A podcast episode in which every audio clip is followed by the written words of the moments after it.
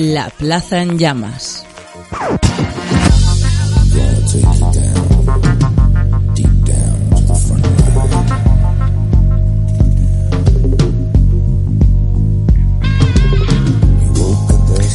Saludos, bienvenidos al trigésimo tercer programa de la sexta temporada de La Plaza en Llamas. El programa 190 en total desde que empezamos nuestras emisiones en 2012. Ya sabéis eh, que nos encanta hablar de las elecciones en este programa. Recientemente analizamos las catalanas y hoy haremos lo mismo con otras no menos importantes, las elecciones del Barça. He sabido por todos que este club eh, tiene una influencia enorme en la sociedad sobre los estados de ánimo de la población, sobre todo los lunes, eh, sean socios o simpatizantes. Y sí, sabemos que el fútbol es el opio del pueblo, pero no todo es política y seriedad aquí en la Plaza en Llamas. Ya sabéis que nos gusta de vez en cuando ampliar nuestra capacidad de análisis a otros ámbitos, como es el deporte, o como es el fútbol, o como es el Barça o por ejemplo, como es el futuro de Leo Messi, ahora que Joan Laporta va a ser presidente del Fútbol Club Barcelona.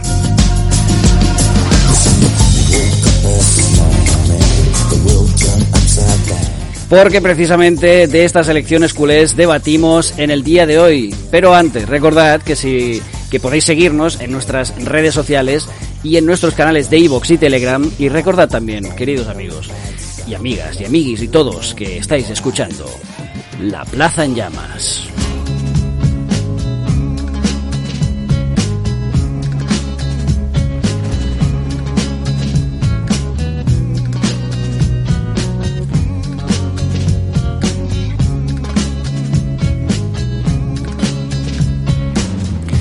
Y esta semana contamos con tres analistas de lujo desde el barrio del Poblenou, eh, podemos decir casi un mito del periodismo deportivo, Frederic Porta, arroba Frederic Porta en eh, Twitter.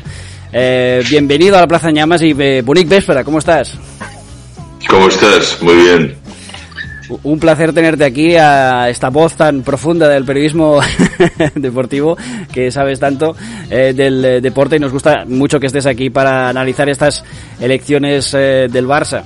Em, eh, ahora empezaremos a hablar un poco de todo esto, pero antes quiero acabar de presentar a todo el mundo. Desde el barri de San Antoni, Barcelona, tenemos a Joan Fontes, arroba Joan Fontes en Twitter, él es analista deportivo y director del Doncast. ¿Cómo estás, Joan? Un placer volverte a tener aquí en el programa. Encantado, Ricard, ¿cómo estáis? Un placer.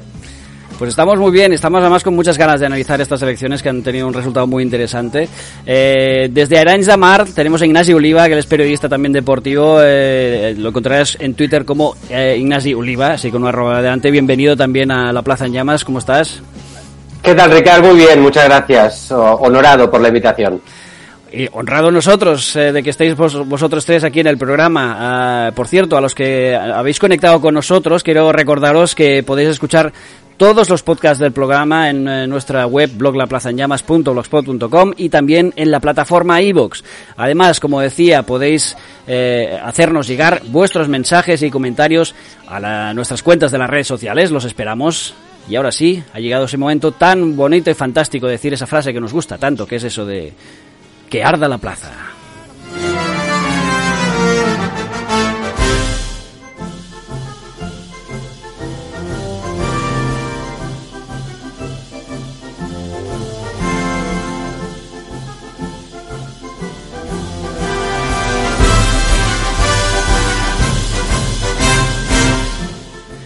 Las elecciones del Barça han dejado los siguientes resultados. Joan Laporta, 54% de los apoyos con 30.000 votos aproximadamente. Víctor Font, el 30% con 16.000 votos. Y Tony Freixa, el 8,5% con eh, 4.500 votos. Eh, tre- 350 votos han sido en blanco y 3.500 nulos.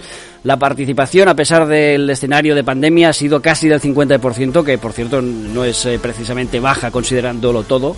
Eso sí, hay que decir que esta ha sido una campaña electoral muy larga y proba- pro- probablemente demasiado. eh, pero desde la pancarta de Joan Laporta prácticamente se puede decir que ha tenido casi un solo color. Más allá del número de votos, más allá de cómo lo hayan eh, hecho los candidatos en campaña, que hay alguno que de unido, eh, pero os quería preguntar, ¿por qué ha ganado Joan Laporta? ¿Cuál ha sido la clave de estas elecciones, según vuestra opinión? Eh, Frederic, ¿cómo lo ves tú? Bueno, a ver, hace, hace años ya que tengo escrito que, que Laporta solo podía volver a la presidencia en caso de hecatombe o debacle se ha producido la debacle económicamente, es la crisis institucional y económica más importante de la historia del Barça desde 1908. Es el primer presidente que repite en 90 años, ah, por lo tanto ya estaba predestinado a hacerlo. La campaña era sobrante y ya el último, uh, digamos, marchamo de éxito fue la lona en el Bernabéu. A partir de ahí no hubo campaña. ¿Por qué? Bueno, es que la campaña nos la hemos imaginado nosotros, eh, prácticamente.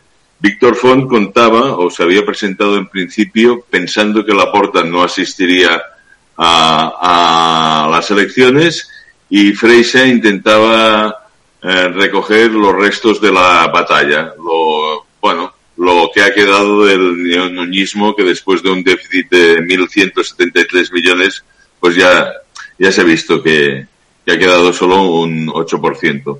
Lo más importante a, día de hoy es leer que de momento el neonuñismo ha colapsado, que no ha muerto, pero ha colapsado, y que la Porta tiene una ingente tarea por delante, eh, con la confianza y el respaldo de una masa social que le ha visto como el líder providencial, como el loco conocido, que puede sacar al club de este jaleo, de este jaleo inmenso.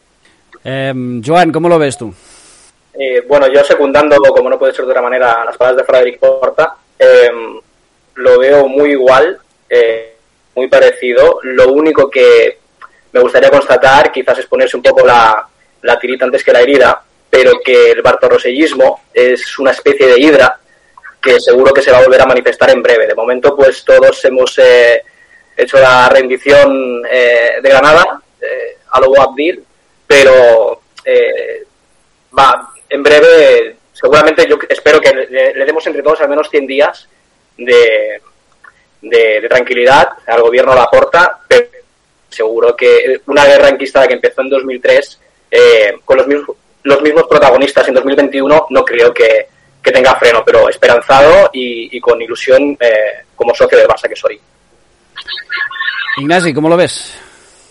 Pues mira, yo creo que Joan ha dado con, con, la palabra, con la palabra exacta, que es la de la ilusión. Joan Laporta, aunque sea una ilusión retroactiva en, y nostálgica en vistas al pasado, ha sido el único capaz de generar ilusión en un momento de, de hecatombe, de hundimiento absoluto, como bien apuntaba Frederic y eh, en el que eh, los otros dos candidatos, uno presentaba, se presentaba como un candidato con un punto de victimismo, eh, siempre viendo conspiraciones a, a, su alrededor, el otro con dificultades para presentar, para generar ilusión, con un proyecto seguramente muy trabajado, pero con una cadena de mando excesivamente burocrática y que difícilmente generará ilusión entre un socio que sabe que no se podía hablar de fichajes porque no hay dinero en la caja en este contexto.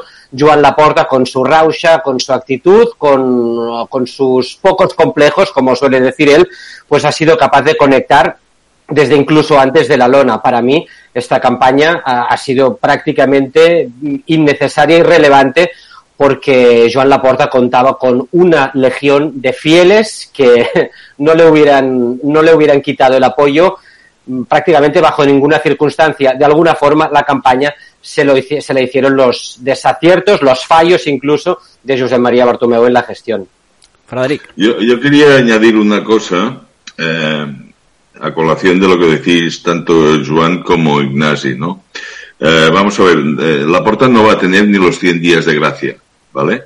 Lo que pasa es que la oposición la va a llevar eh, la prensa, haciendo un papel que no le corresponde pero precisamente si alguien ha manchado la imagen de la porta eh, durante estos años, ha sido la prensa y una determinada prensa. No quiero decir con ello que, como siempre hay matices y siempre me remito a los matices, uh, la porta no se haya puesto bien, no haya colaborado en ese desgaste de imagen. pero sigo pensando que hay un, grupo, un establishment, eh, una cierta Barcelona, per Diagonal, que se cree propietaria del club y otra vez lo ha vuelto a perder como el 2003 por mediocridades y errores propios. Y volvemos a tener un gobierno antisistema, por decirlo así, ¿no? Y eso quiere decir que desde el primer día irán a saco a por él. Y le pondrán todas las trabas que puedan desde la línea más primaria y visceral, que será, bueno, eh, ¿por qué no fichamos a Haaland? Pues porque no hay un duro. Eh, ¿Por qué no sigue Kuman? ¿Por qué no pasa esto? ¿Por qué no pasa lo otro? Y, va a estar fiscalizado o con oposición no va a existir formalmente, ¿no? Pero la oposición, curiosamente, la hace un cuarto poder que no ha fiscalizado en absoluto y ha sido lamentable, porque como servicio público lo ha sido, que ha dejado pasar diez años de neonuñismo decadente absolutamente y ahora va a coger por fin las armas eh, contra un presidente escogido con el 54% de los votos. O sea, resulta que si eres lector de según qué periódicos, no te has enterado de nada de lo que ha perpetrado Bartomeu y te vas a enterar de todo lo que pueda cometer la porta. Eh, a mí, como observador desde fuera y analista independiente, me parece una barbaridad, pero bueno, estoy acostumbrado. De hecho, los lectores de, esta misma prensa tardaron también en enterarse de que había una moción de censura en marcha. Eh, cabe, recordarlo también. En este contexto estoy muy de acuerdo, pero no sé si eh, no acabo de estar tan de acuerdo con el hecho de que Laporta sea un outsider. Lo era en 2003. Ahora tengo la sensación de que de alguna forma se ha convertido en una suerte de establishment Em, de establishment contrario al, al, en otro tipo de establishment. No sé si me estoy explicando. Em, y no sé cómo va a saber gestionar esto porque de la porta se esperan determinadas cosas que no sé si va a ser capaz de satisfacer sabiendo que los ideólogos de, de su primer proyecto ya no están. Hablo de Johan Cruyff, hablo de Chiqui Begiristain, hablo de Pep Guardiola, por ejemplo. Eh, ahora vemos a un, a un Joan Laporta que en este aspecto durante la campaña se ha presentado solo, a pesar de que ahora ya empezamos a conocer algunos nombres con el de Mateo Alemán a la cabeza, que es un nombre que genera sensaciones encontradas. A mí, si me permitís, teniendo en cuenta que suelo apelar a la profesionalidad de las personas, creo que es un acierto. A pesar de que es madridista, como dicen. Eh, Joan, perdona, que te he cortado. Por eso lo decía. Perdón, yo tengo una salvedad.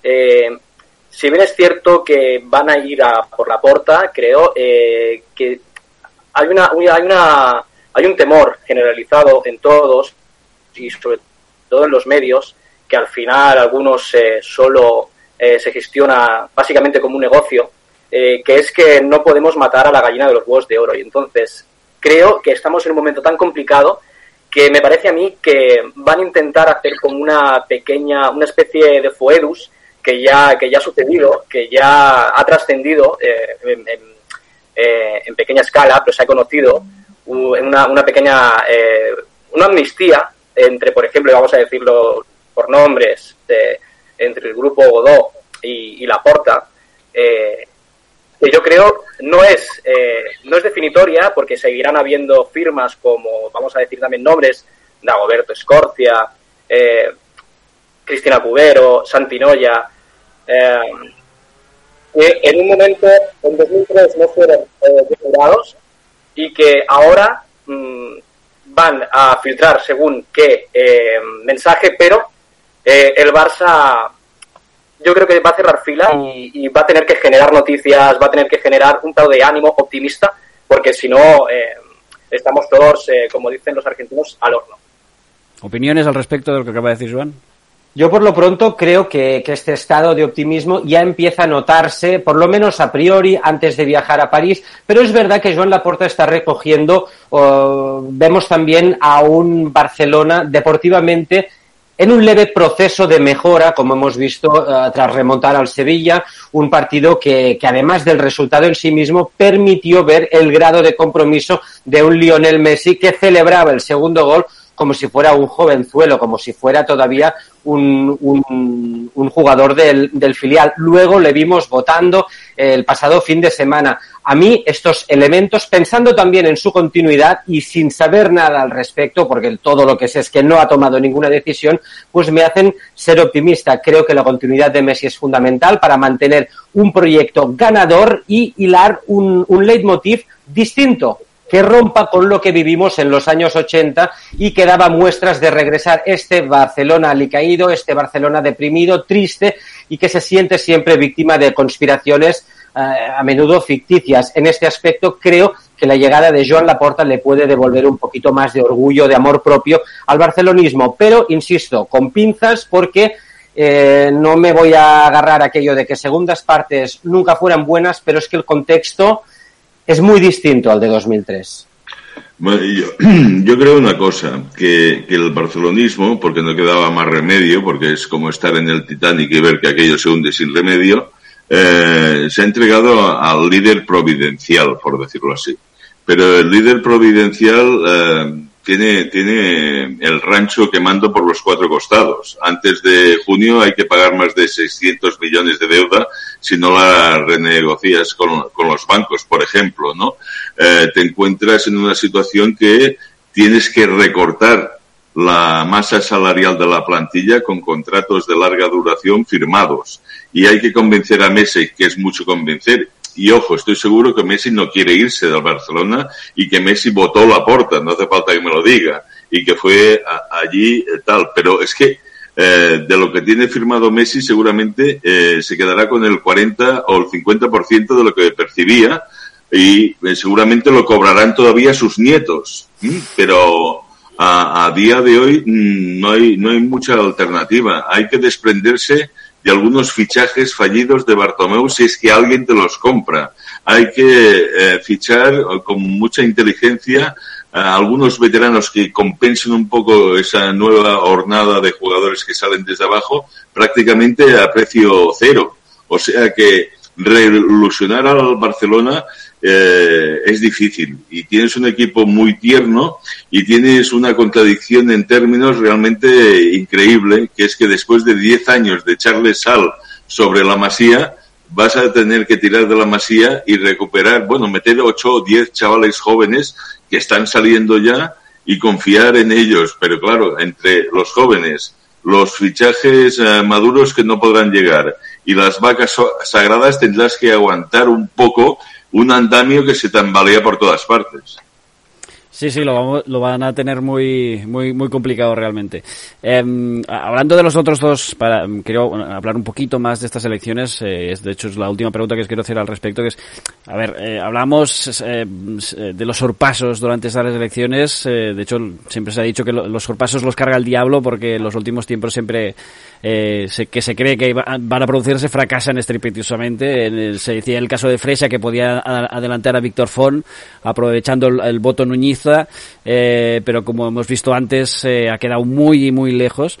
Eh, ¿Eso en qué posición deja a ambos candidatos, a Fon y a, y a Fresha? ¿Cómo creéis que van a afrontar estos próximos cinco años? Bueno, eh, Freixa ha quedado tocado, pero es la, la gran esperanza de, del barporrosellismo.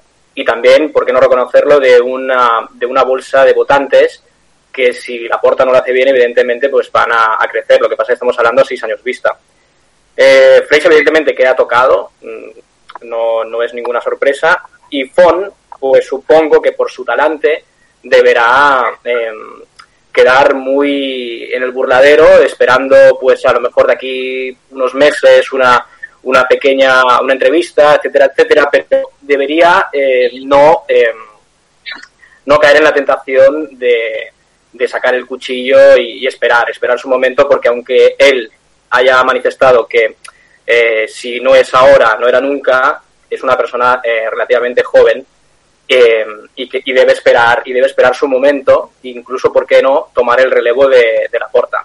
Eh, lo que sí que quiero constatar, al menos de cara, de cara a la galería, es la camaradería de los tres al final, para mí un poco forzada, pero me parece, me parece loable que al menos los tres hayan, hayan dado esa imagen, que me parece que, es importante en aras, en aras del futuro del, del Fútbol Club Barcelona. Desde mi punto de vista, mmm, Freixa, ya lo dijo él, no va a hacer oposición, no la hizo, o por lo menos no directamente durante los últimos tiempos, pero en el caso de Font sí que me genera ciertas dudas, uh, a propósito de lo que comentaba Joan, porque Font ya sabemos que es un candidato cuyos postulados no están tan lejos de los de Joan Laporta. Es decir, si Joan Laporta, por el motivo que sea, no acaba su mandato, uh, será por cuestiones uh, que afectarán negativamente al Fútbol Club Barcelona. Entonces el socio probablemente lo que buscará es una ruptura con el actual modelo y no tengo claro que su modelo suponga esta ruptura con respecto a, a Joan Laporta. Habría que verlo porque estamos hablando de, de hipotético y, y vamos, uh, ni siquiera he tomado posesión de la presidencia Joan Laporta pero no, no tengo muy claro que si las cosas le van mal a la porta, le pueda beneficiar a Font y en cambio si le van bien nos iríamos ya a un mandato de, de, seis años y evidentemente mucho puede llover hasta entonces pero es que si las cosas van bien no tengo demasiadas dudas en cuanto a que Joan Laporta volvería a presentarse y volvería a ganar entonces. Bueno, yo, yo tengo otro punto de vista respetando los vuestros. Eh, en primer lugar, Víctor Font. ¿Qué pasa con Víctor Font? Pues bueno, mmm, ha hecho una pésima campaña, ha sido un mal candidato, pero aún así se ha llevado 16.000 votos, que es un capital. Y ese capital le tendrá, por lo que parece y me dicen, va a permitirse un periodo de reflexión ahora para ver si continúa o no. Su primera intención era hacer esta campaña y basta, pero uh, ha recogido mucho voto del bartorrosellismo y también del antilaportismo. Y no es que pueda jugar a, a, jefe de la oposición, porque no es el caso, pero resulta que también es una paradoja, porque al mismo tiempo eh, hay ahora un 90% de votos eh, a favor del modelo de éxito, del cruifismo, en cierta manera, desde un punto de, vista deportivo. Con lo cual, Fon, démosle tiempo en el sentido de ver qué, qué decide hacer. En el caso de Freise, yo creo que es un candidato absolutamente amortizado. Si alguna vez eh, el nuñismo, el nuñismo quiere recuperar el club, tiene que crear un candidato nuevo, como quería hacer con Jordi Roche, por ejemplo, o con Juan Rosell de Fomento Nacional, ¿no? Eh, y entonces eso barra el, el paso a, a que en dos elecciones eh, sucesivas ha demostrado que su techo es bastante bajo. Lo cual quiere decir no quiere decir que desaparezca del mapa, ¿no? Pero yo creo que el nuñismo tiene que crear un nuevo candidato. Y un último apéndice eh, relacionado con Domingo. Eh, a mí me parece talante democrático y fair play y warfare, por decirlo así, que se abracen los tres candidatos en una, después de una campaña que no ha sido especialmente dura. Eso es un gran, una gran imagen de proyección de un Barça muy tocado eh, en imagen en todo el mundo y hay un, una segunda cuestión que es el hecho de ver votando a Leo Messi y a otros exjugadores, eh, yo creo que debería generar prácticamente envidia en el 95% de los clubes, no solo españoles, eh, sino europeos y mundiales, porque quien no es una sociedad anónima y ha olvidado el voto, está en manos de jeques o está en manos de países eh, eh, que, que invierten una serie ingente de recursos, etcétera, etcétera, y el Barça, por suerte al menos, sigue siendo un club donde, eh, democrático donde votan los socios. Eso es una espada de, do, de, doble filo, de alguna forma, porque a, al, al, final, eh, y planteo si el fútbol no va, o el fútbol y el mundo al final, hacia, hacia estos derroteros, porque eh, el Barcelona es verdad, es propiedad de los socios, pero esto hace que muchas veces el presidente sea eh, alguien completamente ajeno al, mundo del fútbol y pongo en duda también visto lo visto los años, no digo ajeno al mundo de los negocios, pero sin muy sin demasiada capacidad uh, de negocio. La capacidad negociadora de Bartomeu, sin ir más lejos, la vimos en reiteradas ocasiones, negociaciones de fichajes, Pauliños, etcétera en este contexto, mmm, no sé yo si, si sería conveniente pensar de una forma más empresarial, y lo digo con dolor, lo digo con pesar, porque la naturaleza jurídica del Barcelona a mí me genera un orgullo particular, de las pocas cosas que me genera orgullo, pero es que veo que el fútbol está yendo hacia otras direcciones. Hoy mismo salía esta, eh, no sé si es un rumor o una noticia confirmada en estos momentos, pero que se está hablando que en la nueva Superliga Europea los grandes clubes no se puedan fichar a jugadores entre ellos. ¿Qué significa esto? Que van a saquear todavía más a clubes medianos y pequeños. ¿Qué queréis que os diga? Yo intento pensar en la, en la igualdad de oportunidades, sobre todo, y aun sabiendo que Barça, Madrid y algún otro club ya tributan menos que el resto, pues, eh, pues a mí no me parece justo. A mí no me parece justo, a pesar de que celebre y aplaude esta naturaleza jurídica del, Barcelona. Mm, quizá el Barcelona debería empezar a replantear el modelo por aquello de que si no lo hace él, a ver si no lo harán otros por él. Joan, ¿cómo lo ves?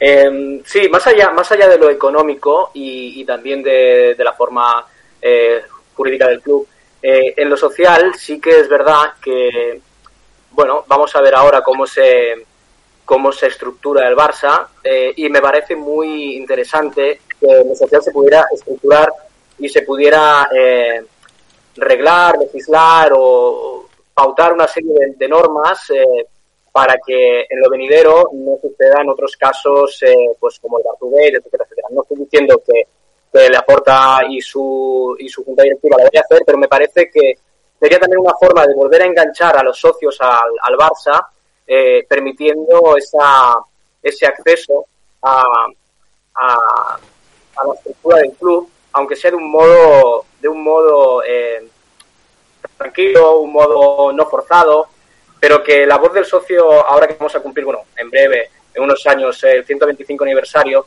pues cada vez sea más importante y eso también ayude más a conectar al Barça eh, con su gente eh, y con la ciudad y con, y con Cataluña. Y eso me parece también que sería, sería importante.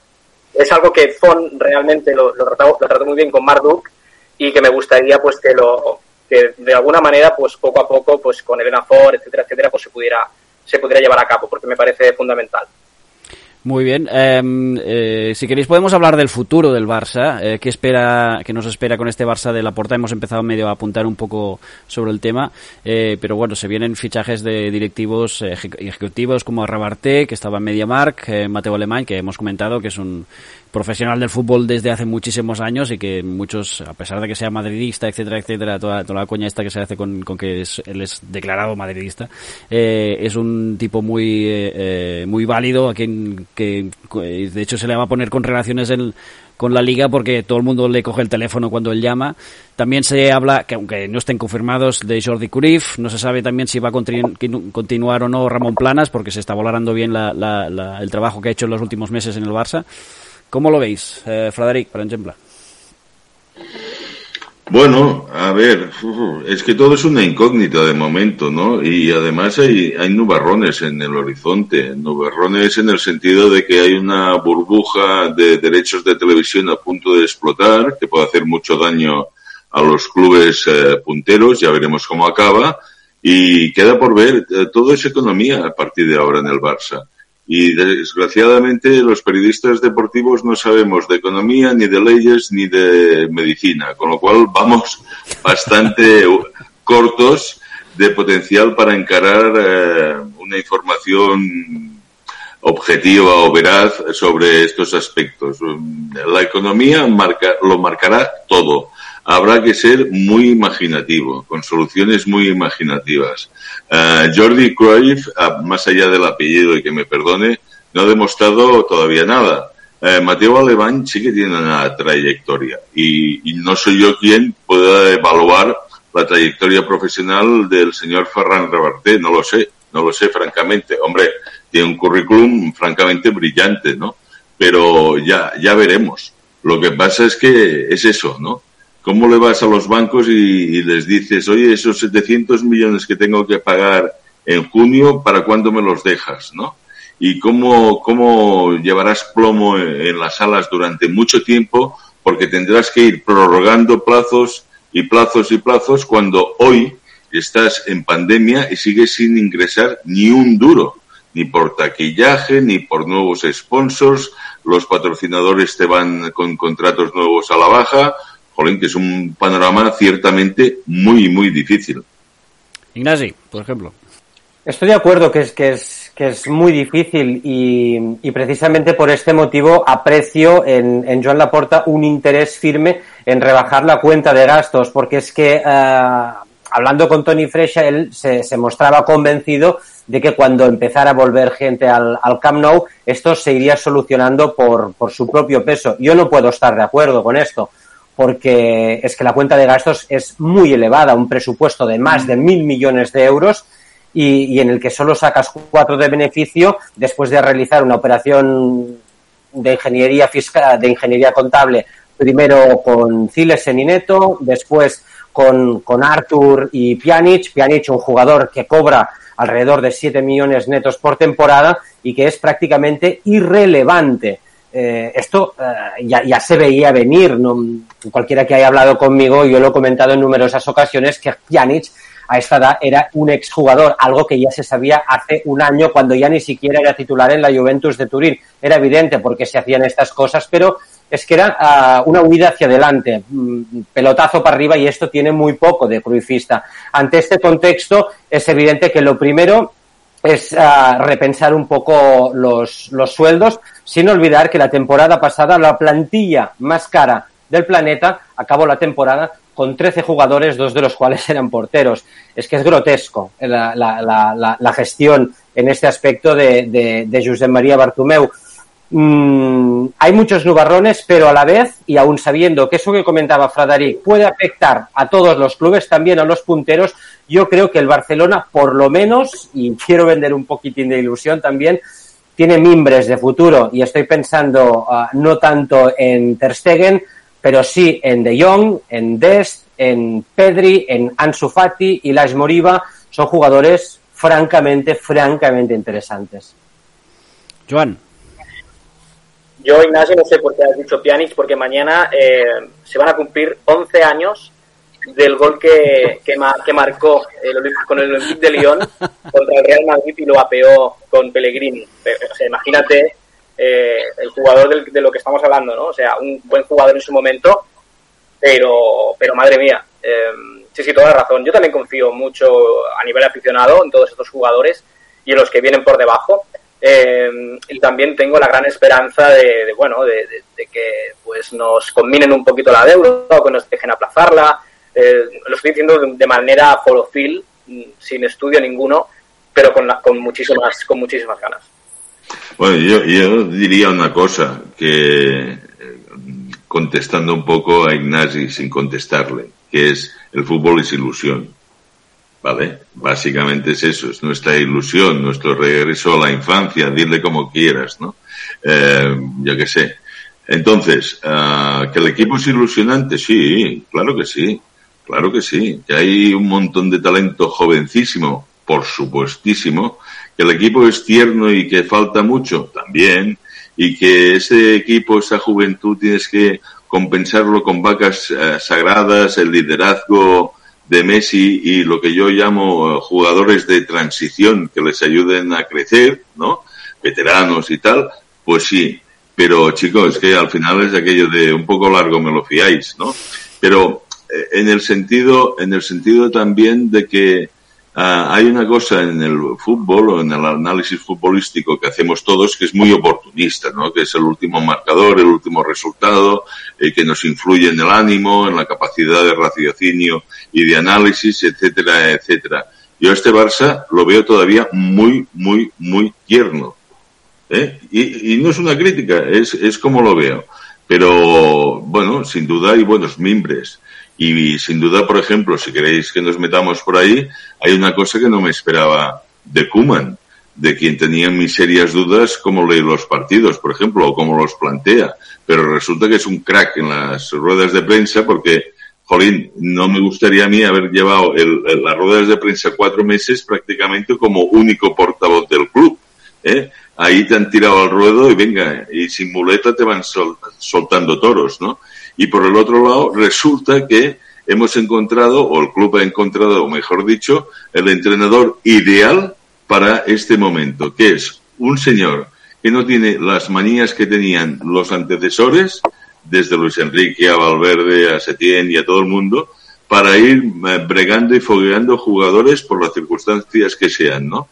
Y que todavía hay gente esperando, ¿no? Porque todavía hay gente en el B o gente joven que todavía puede subir al primer equipo. Y por tanto, Kuman eh, merece eh, una cierta continuidad y estoy seguro que cumplirá el segundo año de contrato, acabe como acabe la temporada.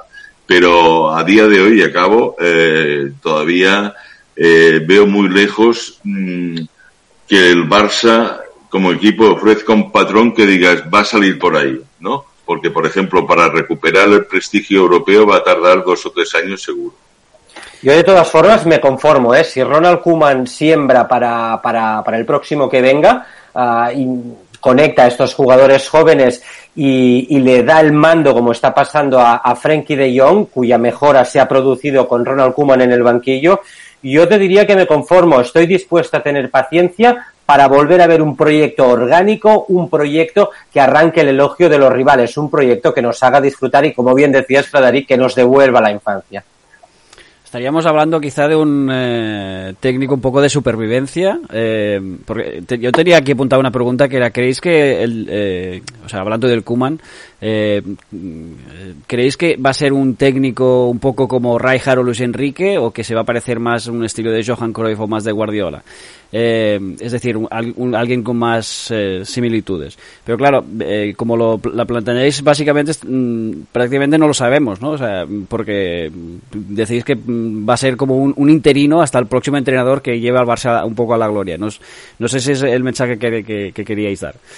Yo lo veo, si me permitís muy rápidamente, como un Rado Mirantic Pensaba con lo mismo, un poquito mira. más de recorrido. Estaba pensando yo también Bueno. lo mismo antes, sí. Yo, yo solo digo una cosa, es que en el, Barça, en el Barça la palabra o el concepto transición no existe. Por lo tanto, no hay entrenador de transición que valga. Y este hombre está, lo que sí le reconozco este, es que está quemando etapas a una velocidad supersónica. sí, es verdad. Es verdad. Etapas de los jóvenes, me refiero, ¿no? Porque está dando una confianza a Pedri, a, a Mingueza, incluso. Um, a mí me hace gracia porque el otro día pensaba, ¿no? Yo creo en Dest, por ejemplo, ¿no? Pero claro, es que me olvido de que Dest tiene 19 añitos, Sí, el angelito. Y el partido que hizo el pobre Dest contra, en la ida contra el PSG fue absolutamente lamentable. Le entraban por todas partes, pero dices, es que tienes un, un pipiolo allí de 19 años, ¿qué esperas? ¿No? Dale tiempo para que se bregue. Pues bueno, es que hay que darle tiempo, lo que no hay es paciencia, pero sí que hay que dar tiempo. Parece una contradicción, pero es lo que es. Joan. Bueno, la salvedad, hablando ahora de todo un poco, ¿no? Y sobre, sobre el tema de Kuman, comparándolo con Rado Mirantic. Eh, lo único que sí destacaría y la diferencia eh, que me viene más a la cabeza cuando entró Rado Mirantic y quiso jugar con Riquelme, el vestuario le dijo que nanay, que nones, que, eh, que no porque se había borrado en algunos partidos. Eh, ahora por ahora yo creo que Kuman se ha ganado la, eh, la potestad de poder decir vamos a jugar de esta manera, vamos a intentarlo, aunque se equivoque. Y la verdad que estas imágenes tan británicas de cuando espera a los jugadores, los anima, los jalea, eh, un poco como el Calla Aymar al, al, inicio de los partidos de Logroñés, eh, a mí pues eh, me gustan y creo que también dan mucho empaque al, equipo. Pero creo que se ha ganado, eh, amén de tener que lidiar con la salida de Suárez, eh, de Vidal, etcétera, etcétera, creo que eso le podía jugar muy, muy en contra y la verdad que cuando tú ves cómo está eh, usando, por ejemplo, eh, a Busquets, eh, Busquets no se enfada cuando es cambiado, etcétera, etcétera, creo que está ganando mucho peso específico pues con los Alba, con, con Messi sobre todo, y eso es muy importante la transición, así que yo creo que este un año o dos eh, en un momento de carestía, creo que lo puede hacer muy bien. Además, no solo eh, Europa es un, es un gran eh, es un espacio muy complicado ahora por ahora porque hay equipos eh, buenísimos, pero mientras que en la liga doméstica y en la Copa se vaya batiendo el cobre como hasta ahora, pues yo creo que podremos ir capeando como y recordando esas copas contra el Real Sociedad con gol de Alexandro, etcétera, etcétera. Y creo que ahora eh, con, con tanto venimos de una época muy mala y cualquier cualquier victoria uh, la vamos a celebrar muchísimo. Así que bueno, yo creo que apelando un poco a la, a la alegría y a la, y a la, emoción, yo creo que bueno, que tenemos que confiar en que, en que Kuman sea un buen director de orquesta. No sé si le veis, eh, que es lo que os iba a preguntar eh, también en, otra pregunta, si le veis ganando ligas y Champions en estas eh, próximas temporadas. Champions no, al menos yo Champions no. Pero ligas, oye, ¿por qué no? Porque al final los rivales tampoco están tan fuertes, el Atlético se está demostrando como que no es imbatible y el Real Madrid, honestamente, eh, sobre el terreno de juego, yo les veo notablemente peor que al Barça. Y eso que a principio de temporada le, le, le, les uh, reconocía haber fichado talento joven, jugadores de fútbol y ves a lo que juegan los hombres de Zinedine Zidane y hombre, por lo menos uh, en el Barça eh, existe un plan, será un plan muy elemental, muy tosco si quieres, pero existe un plan y existen jugadores cada vez con más minutos. En cambio, en el Madrid juegan los mismos de siempre. Frederic. Bueno, yo, yo solo hay una cosa que es muy chauvinista ¿eh? y me van a caer palos por decirlo. El bajonazo que sí, hombre, el bajonazo que ha pegado el fútbol español es para hacer un análisis. Pero un bajón, pero tremendo, ¿no? Y, y más que va a caer. Entonces, lo cual te lleva a, a un análisis de situación que co comparto con Ignasi y seguramente con el Joan, ¿no? Que para la Champions no te da, ni de coña, pero para ir trampa, trampeando por casa sí. Y puedes ir trampeando. Y es lo que yo creo que la gente tiene un, un baño de realidad muy tremendo, ¿eh?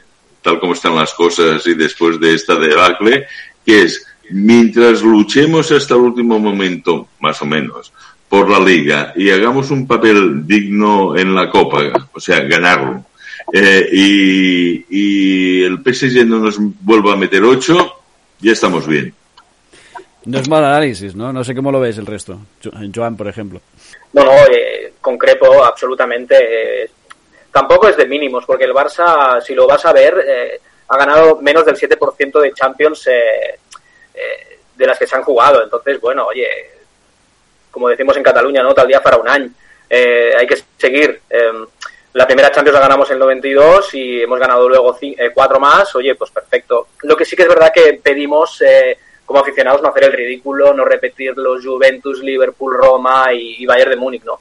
Y, y bueno, eh, oye, se puede perder, se puede ganar, pero siempre ofreciendo pues eh, coraje al envite y tal, ¿no? O sea, eh, para, para, para Europa, para Europa no nos da, pero en la liga doméstica hemos de, hemos de intentar pues eh, llevarnos da. Lo primero, para, para, evitar estos debacles, si me permites, Joan, es mirarse al espejo y reconocerse en el espejo, no vivir en esta farsa de decir espejito, espejito, quién es el más bonito, porque al final esto es lo que pasó en Roma, esto es lo que pasó en Anfield, eh, el creer que este Barcelona era más de lo que realmente era, el culpar a Valverde cuando Valverde era el aglutinador de, de este invento que vivía sus, sus últimos tiempos eh, se hundió todo el invento, pasó lo que pasó, pero es que el Barcelona nadie tiene que hacerlo cuando se mira al espejo, no tiene que mentirse a sí mismo, tiene que reconocer el sitio donde está en plena fase de regeneración y a partir de aquí los objetivos si llegan, llegarán, pero el objetivo principal tiene que ser el de armar un equipo eh, de acuerdo con, con, con, el pasado reciente, porque al final el Barcelona en los últimos 25 años solo ha tenido grandes éxitos con un modelo. Y esto, aunque al, al neonuñismo le pese, es que es así. Y estos éxitos han venido sin ellos, sin los neonuñistas. Pero hay, sí, eh, bueno, para mí es que voy a ser muy duro de entrada sin matices, ¿no? Por favor, eh, por favor. Para mí nuñismo y neonuñismo es mediocridad. Es sinónimo de mediocridad y entonces hay un genio, eh, hay genios, o hay rausha, por decirlo también en catalán, o hay un modelo que ha costado 60 años construir, que ese sí que garantiza éxitos. Pero yendo a lo donde íbamos, ¿no? Que Joan me ha hecho pensar en, una cosa. Eh, en Cataluña decimos, y, y, lo tenemos muy marcado en nuestro ADN colectivo, que en esta vida se puede hacer de todo menos el ridículo, ¿vale? Pero precisamente si hay algo ridículo es la bendita, por no decir otra cosa, manía de la prensa deportiva catalana de vender humo, ¿vale? De vender el mejor humo. del mundo. Como me decía un exdirector con toda la jeta de periódico deportivo de Barcelona me decía, no, es que estamos aquí para vender alegría, que es eh, para vender falsedades, básicamente. La falsedad es que eh, han ido cayendo cada año eh, una bofetada detrás de otra en la Champions para que fueras mentalizándote de cuál era tu lugar en el mundo, ¿no? Y los diarios han ido tapándolo, tapándolo, tapándolo, tapándolo. Y mientras los diarios deportivos sean capaces de crear corriente de opinión y el barcelonismo, el barcelonista medio, que sea mínimamente reflexivo, no sea capaz de sacárselos de encima, o sea, no los consulte ni haciendo un cortado y los deje al margen y siga su propio criterio, estaremos comiendo esta porquería. Habla mucho de la, de la dependencia de estas publicaciones. Claro, estamos hablando sobre todo de la prensa más, eh, la prensa escrita, ¿no? Los periódicos deportivos que dependen muchísimo del club eh, y que, bueno, sí, en ocasiones sí que se ponen en contra del club, pero se ponen más bien en contra de algunos dirigentes del club, ¿no? Y, yo creo que eh, también, ah, y siento decirlo esto porque aquí tengo gente, tres cracks del periodismo deportivo, pero a veces, en mi opinión, el, periodismo deportivo ha sido más deportivo que periodístico. Es decir, se ha alejado mucho de, de lo que debería ser un periodismo deportivo. Y, y evidentemente, estoy generalizando y sé que hay gente maravillosa en el periodismo deportivo que son eh, espectaculares, que son imprescindibles, que, son mitos y de hecho hace nada le han dado un premio periodístico a los periodistas de la cadena Ser que sacaron el Bartogate y que tiene muchísimo mérito porque era el primer premio que le daban a la radio eh, en este sentido y el primer premio que le daban a, al periodismo deportivo, con lo cual sí hay buen periodismo deportivo, pero claro, en los últimos igual que 30, 40 años nos hemos pasado leyendo eh, mm, la prensa deportiva que era un desastre. Yo recuerdo hace dos o tres años iba de, en, el, tren a, Madrid, eh, mm, vi el periódico Sport, me lo leí y, hacía como 20, 15 años que no lo leía y dije, vale, ya sé por qué no me lo leía, porque siguen igual. Siguen los mismos de siempre, siguen haciendo la misma información truña de siempre, y perdón que hablen estos términos, pero es que es verdad, como publicación, pues es como muy así, muy... Y, dices, madre mía, pero qué desastre de, periódicos que siguen siendo iguales desde hace 15 años, no lo sé. No sé qué, opináis vosotros de todo esto. Bueno, yo, a ver, eh, yo primero diré una cosa, que siempre hay matices y yo no soy corporativista, pero sé perfectamente que hay periodistas deportivos sublimes aquí, sublimes, buenísimos. Y hay gente como los que has citado ahora del Bartogate, de la cadena SER, que no solo son valientes, sino buenos periodistas. También es eso. Lo que vengo a referirme es que, de la misma manera que eh, sigues Twitter, por decir una red social, y parece que van a tomar la Bastilla cada noche y al final no pasa nada, no pasa nada. ¿eh? porque parece aquello que, eso, que van a tomar la Bastilla esa noche y que la revolución no te vayas a la cama que va a estallar hoy y tú estás allí en un estado de ansiedad brutal. Pues de la misma manera, el periodismo deportivo impreso o mucha tertulia ah, o, bastante tertulia de radio, también televisiva, en medios públicos y privados, es farfolla. Farfolla. Es simplemente una cuota de amiguetes ¿eh? que vamos ahí a hacer un jiji jaja, a reírnos las gracias y a decirnos, me cachis, qué guapo eres y qué bueno eres cuando no levantas una noticia ni muerto por ejemplo, o no sabes analizar dos huevos fritos que tengas en el plato ahí delante de tus narices, ¿no? Eh, bueno, es, eh, esa por, por desgracia eh, es un, patrón bastante y lo digo y lo digo con, con toda normalidad porque bueno, particularmente no voy a ninguna tertulia, entre otras cosas, no me llaman porque no les gusto. Y es normal, y casi es un honor que no les guste. porque tampoco ellos me gustan ¿eh? a mí. Con lo cual me ahorro, nos ahorramos los dos mirarnos. Yo es que lo veo de una forma muy parecida. he vivido numerosos episodios en, el que, en los que veía a, todo el gremio cerrando filas alrededor de un compañero a pesar de su pésima praxis deontológica. Yo lo siento, pero, pero, pero un, un compañero que pone un micrófono donde no se debe y después se queda sin acreditación, a, a, ver, oye, compórtate, aprende a comportarte en, determinados sitios, porque si esto lo hacemos todos, esto se vuelve algo insoportable, ya, ya no para los protagonistas, es que para nosotros mismos. Eh, aquí, al final, esto tiene que ver mucho con la calidad democrática de, de un país y, por suerte o por desgracia, más por desgracia, en España tenemos la que tenemos. Hacen falta ciudadanos informados, socios informados, aficionados informados, si se quiere en este caso, para, para evitar eh, estas manipulaciones tan bestiales, porque ahora sí ha sabido Bartomeu troceando facturas, un, unos periodistas uh, sacándolo a flote y, y, es que no lo quiero llamar periodista, un mamporrero a sueldo, porque sabemos que está a sueldo, riéndose en público del trabajo impecable de estos tres periodistas, como la copa de un pino, que son Sique Rodríguez, que son Adrián Soldevila y que son Sergi Escudero, los tres autores del, del, del Barça Gate. Y mención también para Albert Limos, que recientemente ha sacado una información impecable sobre los abusos del, del, director del Instituto del Teatro. Albert Limos tiene una trayectoria intachable, muy firme y muy sólida como, como periodista de deportes y también quisiera decir lo que vivimos días en los que quizás el periodismo deportivo, y llamo periodismo a lo que hacen los, los mencionados periodistas, no lo que hacen eh, en, determinados, en determinadas tertulias televisivas, por decir algo, eh, han dado una lección y eso me, en cierto punto me enorgullece, me motiva, sobre todo me motiva a, a seguir, a, a seguir por ahí periodismo tiene que ser independiente, tiene que fiscalizar y ahora no es ni el sitio ni la hora seguramente para elecciones, ni moralina, ni es mi intención. Pero, pero de verdad que a mí me cuesta mucho cerrar filas con, con gente que no se respeta ni a sí misma. Joan. Sí, bueno, yo a mí no me tocaría porque no soy periodista, eh, solo soy observador, lector eh, y, soy oyente. Pero bueno, eh, entiendo que no tienes publicidad, porque al final es, no deja de ser un negocio, tiras de las formas más, no puedo decir rastreras, pero las formas más pragmáticas para sobrevivir. estamos viviendo momentos donde los medios escritos pues no tienen casi publicidad.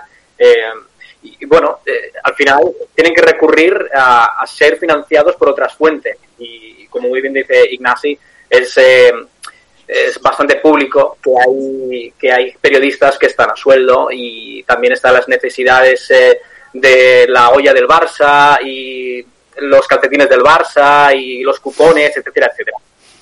Esto se ha convertido un poco en una, en una crítica fácil, fafia, si se quiere, pero al final es que es, es de uh, es de un, un oprobio espectacular.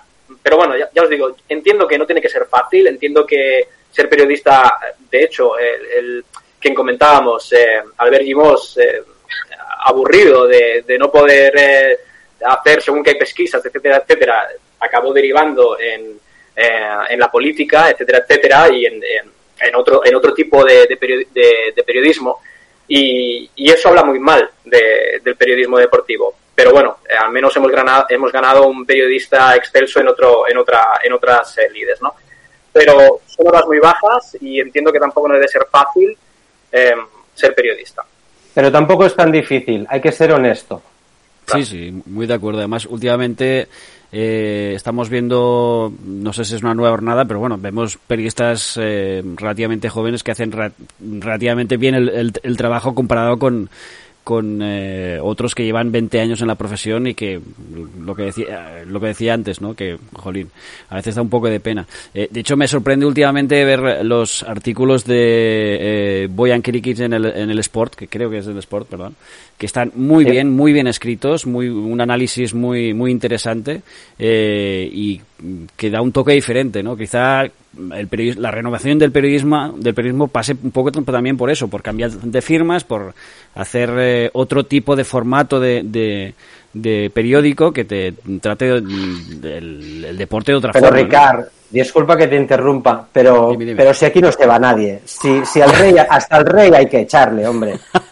Igual eh, vuelve y todo. se, eh, eso es al final aquí no se mueve nadie de su silla y, y, mira, puede estar incluso bien después de, de años peleando por, por lograrlo. Pero oye, si, si te notas cansado, eh, no te quedes ahí por el sueldo. De hecho, y no lo digo por el rey, esto, porque no, me quiero meter en un jardín. Eh, de hecho, creo que hace poco se ha retirado de, los artículos semanales que escribía un periodista, ay, ¿cómo se llama? Un periodista de, Lleida, eh, que sigue opinando. Miguel Rico. Miguel Rico, exactamente. Pero claro, llevaba también desde los años finales de los 80, si no recuerdo mal. Eh, a ver, vamos, a, vamos a ver una cosa. Eh, como decía el clásico, y lo digo sonriendo, que me caliento. ¿eh? Ah, vamos a ver. no hay que confundir. Miguel Rico, aparte de amigo personal, es uno de los mejores periodistas que ha dado a Cataluña deportivos en los últimos 40 años. Que conste que, que muy de No hay que confundir la experiencia, la edad o lo que sea con el buen ejercicio del periodismo. Eh, el periodismo es un servicio público. El periodismo eh, en una democracia sana está para fiscalizar cualquier tipo de poder. Y al periodismo deportivo de Barcelona, durante bastante tiempo, le podemos hacer una pregunta retórica eh, que será definitiva. ¿Qué hacías tú mientras Bartomeu perpetraba lo que hacía? Y así callarás muchas bocas. ¿Vale? Porque es esto, o sea, han derivado en productos de marca blanca, en donuts y, desde luego mm, a mí que he tenido algún buen maestro, el periodismo deportivo que se ha hecho históricamente en Cataluña con lo actual no tiene nada que ver, nada que ver.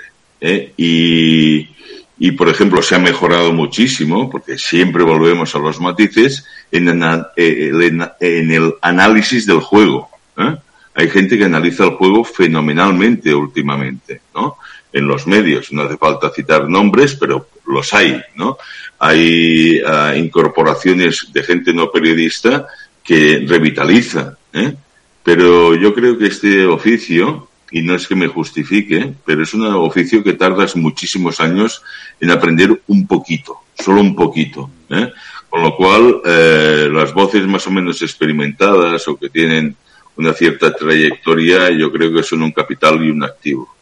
Estoy muy de acuerdo, ¿eh? y que conste que el comentario de Miguel Rico no era porque no me gustara Miguel Rico, porque no cree que sea un periodista, que, sé, sino porque lo decía porque él mismo explicaba en una entrevista hace no mucho que había dejado los artículos del, mundo deportivo porque realmente estaba cansado de, y no sabía, tenía un cierto cansancio de ideas un poco, ¿no? Y, bueno, es que, Ricardo, perdona, perdona que te diga, es que el periodismo yo con, con Miguel estudiamos juntos y vivimos juntos, y ni lo tempore cuando Atila todavía y tal, vale. Entonces, eh, bueno, eh, yo he visto gente decirle a Miguel, oye tú, delante mío, ¿eh? Oye tú, ¿me puedes explicar cómo has sacado esta noticia si eh, eh, esa noticia solo estábamos Pepito y Juanito? Y yo soy Juanito y Pepito sé que no ha dicho nada. Eso es periodismo. Sí, sí, desde Eso es periodismo. Entonces, eh, de Miguel Enricos, ojalá hubiera un montón. Estoy totalmente de acuerdo contigo, ¿eh? es un maestro. Sí, hombre, sí, lo sé, lo sé, lo, sé. Precisamente, mm, eh, yo sé situar eh, el contexto. Y siempre por eso hablo de matices y todo eso. No me gusta el blanco o negro. Hay, hay, en el Pantone hay mil colores, ¿no? Y te he entendido mm. perfectamente. Perfecto. genial, pues eh, mire, eh, llevamos ya 59 minutos, si no veo mal, eh, porque últimamente no veo muy bien. Debe ser la edad. Yo también eh, no soy un chavalín, pero empiezo ya a tener mis achaques con 40 años.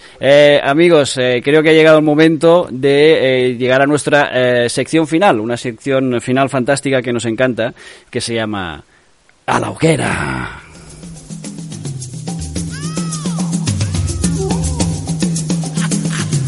A la hoguera. Y para quien no lo sepa, esta sección sirve para tirar a alguien a la hoguera. Nuestros tertulianos elegirán entre tres candidatos eh, y si hay empate, a diferencia de otras temporadas, no seré yo quien desempate, sino que lo hará nuestra audiencia que ya ha votado en nuestra encuesta en llamas. Y esta semana hemos elegido a tres candidatos, como decía, el primero es José María Aznar que se ha vuelto a poner de actualidad por el tema de la entrevista a lo de Évole. El segundo es eh, José Luis Ábalos, que decía eso de que la, eh, la vivienda es, eh, también es, un derecho, pero también un, bien de mercado. Y Josep María Bartomeu por los últimos cinco años, prácticamente podríamos decir.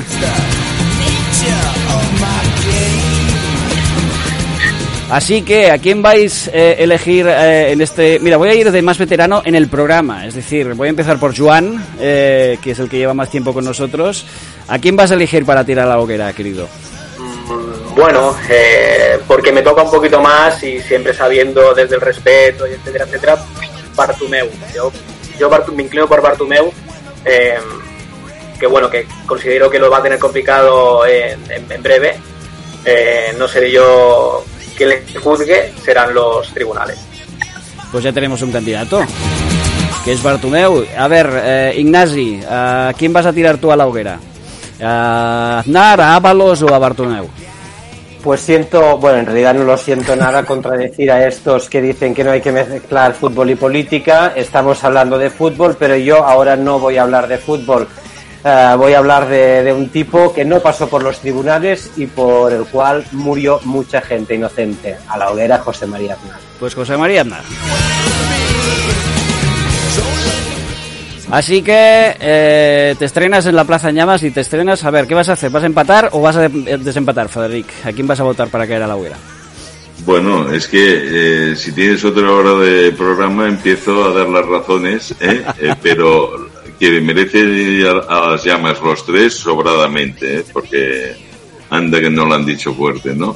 Pero sin duda por, por nivel y categoría de, de sus trastadas, por decirlo así, eh, el señor José María Aznar, sin duda. O sea, el mérito, entre comillas, de tener 12 sobre 14 miembros de tu gabinete imputados por, y haber convertido tu partido en una especie de organización criminal, que lo es, eh, pues tiene un demérito innegable, a, margen de habernos puesto en una guerra, al margen de ser un personaje incapaz nunca de reconocer eh, ni pedir disculpas de nada, al margen de mil historias, ¿no? Y además, eh, además uno más, que es que no se puede ir tan sobrado por la vida cuando eres tan limitado. Qué gran, qué gran frase final, sí señor. Así que tenemos un ganador. Antes de, tirarle la hoguera voy a anunciar un poco cómo ido la encuesta en llamas. Eh, José María Aznar empezó muy fuerte en la, encuesta en llamas eh, los primeros, las primeras horas. ¿Han votado, los votos de, Tony Fresha por aquí, Ricard? No. no han votado. No creo, no creo, no creo. Porque, ahora te diré por qué. Eh, José María Aznar se llevó el 28% de los votos.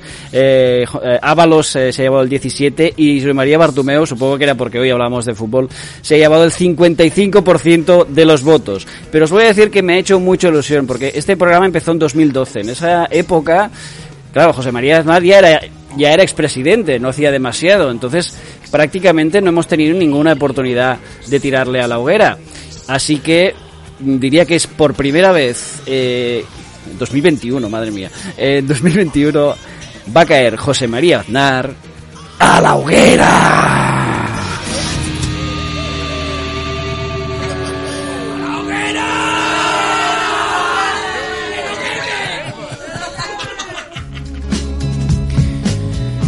Ay, madre mía. Eh, ¿Con qué ganas les hemos tirado? También es verdad, os, voy a decir una cosa, que eh, a Rajoy le tiramos unas 700 veces a la hoguera, así que en fin, más o menos compensamos. Y a la trama Gürtel y todo eso también. En fin, eh, hasta aquí la Plaza en Llamas de esta semana. Muchas, muchas, muchas gracias a los tres tertulianos de hoy. Me lo he pasado muy bien y he disfrutado mucho con este programa. Ignasi, Frederic y Joan, muchísimas gracias por, por haber pasado aquí por la Plaza en Llamas. Gracias a ti, Ricardo. Muchísimas gracias, un abrazo para todos. Un placer. Eh, Ricardo, Ignasi, Juan, que vaya muy bien, un abrazo y cuidaos. Hasta aquí decía la Plaza en Llamas de esta semana. Gracias a, los tres, decía. Em, em, la gran Marta Trapés ha encargado de la producción. Yo mismo me he encargado de la dirección eh, y de la presentación del programa. Acordad a los amigos que si os ha gustado nuestro programa, no os lo guardéis para vosotros mismos, no seáis egoístas, decírselo a todos vuestros amigos, decirles también que eh, se pueden suscribir a nuestro canal de Telegram y ayudarnos a que corra la voz. ¿Por qué? Porque hemos vuelto. Y si hemos vuelto, significa que queremos que arda la plaza.